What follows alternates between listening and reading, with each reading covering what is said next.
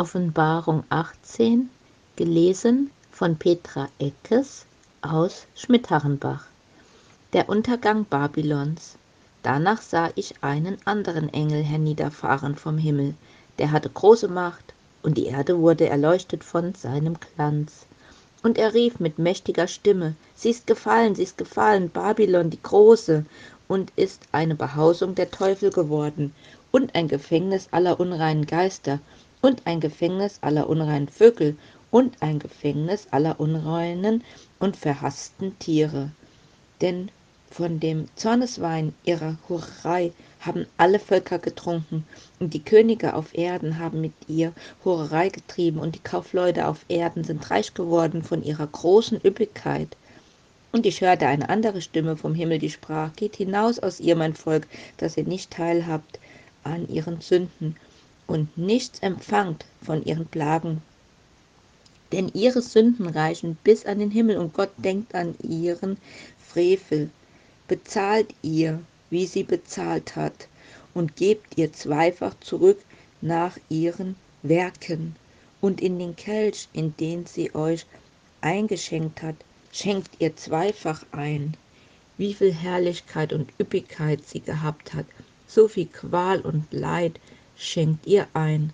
Denn sie spricht in ihrem Herzen, ich throne hier und bin eine Königin und bin keine Witwe und Leid werde ich nicht sehen. Darum werden ihre Plagen an einem Tag kommen.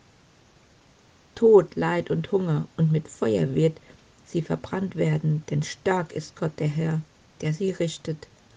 Und es werden sie beweinen und beklagen die Könige auf Erden, die mit ihr gehurt und geprasst haben, wenn sie sehen werden den Rauch von ihrem Brand, in dem sie verbrennt.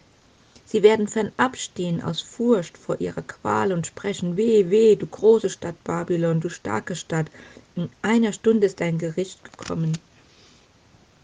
Und die Kaufleute auf Erden werden weinen und Leid tragen um sie, weil ihre Ware niemand mehr kaufen wird.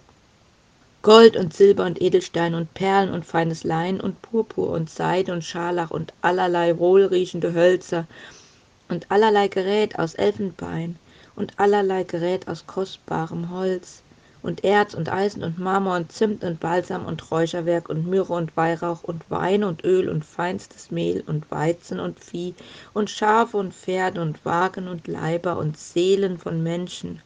Und das Obst, an dem deine Seele Lust hatte, ist dahin, und alles, was glänzend und herrlich war, ist für dich verloren, und man wird es nicht mehr finden.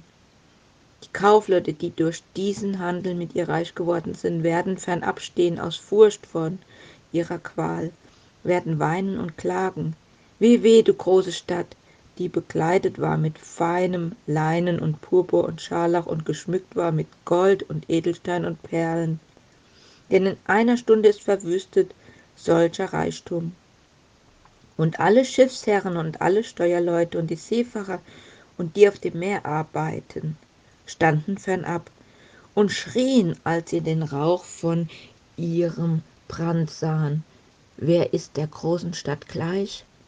Und sie warfen Staub auf ihre Häupter und schrien, weinten und klagten. Weh, weh, du große Stadt, von deren Überfluss reich geworden sind, die Schiffe auf dem Meer hatten, denn in einer Stunde ist sie verwüstet. Freue dich über sie, Himmel, und ihr Heiligen und Apostel und Propheten, denn Gott hat sie gerichtet um euretwillen. Und ein starker Engel hob einen Stein auf, groß wie ein Mühlstein, warf ihn ins Meer und sprach, so wird in einem Sturm niedergeworfen die große Stadt Babylon und nicht mehr gefunden werden. Und die Stimme der Sänger und Saitenspieler, Flötenspieler und Posaunenbläser soll nicht mehr in dir gehört werden, und kein Handwerker irgendeines Handwerks soll mehr in dir gefunden werden, und das Geräusch der Mühle soll nicht mehr in dir gehört werden, und das Licht der Lampe soll nicht mehr in dir leuchten, und die Stimme des Bräutigams und der Braut soll nicht mehr in dir gehört werden. Denn deine Kaufleute waren Fürsten auf Erden, und durch deine Zauberei sind verführt worden alle Völker. Und das Blut der Propheten und der Heiligen ist in ihr gefunden worden, und das Blut aller derer, die auf Erden umgebracht worden sind.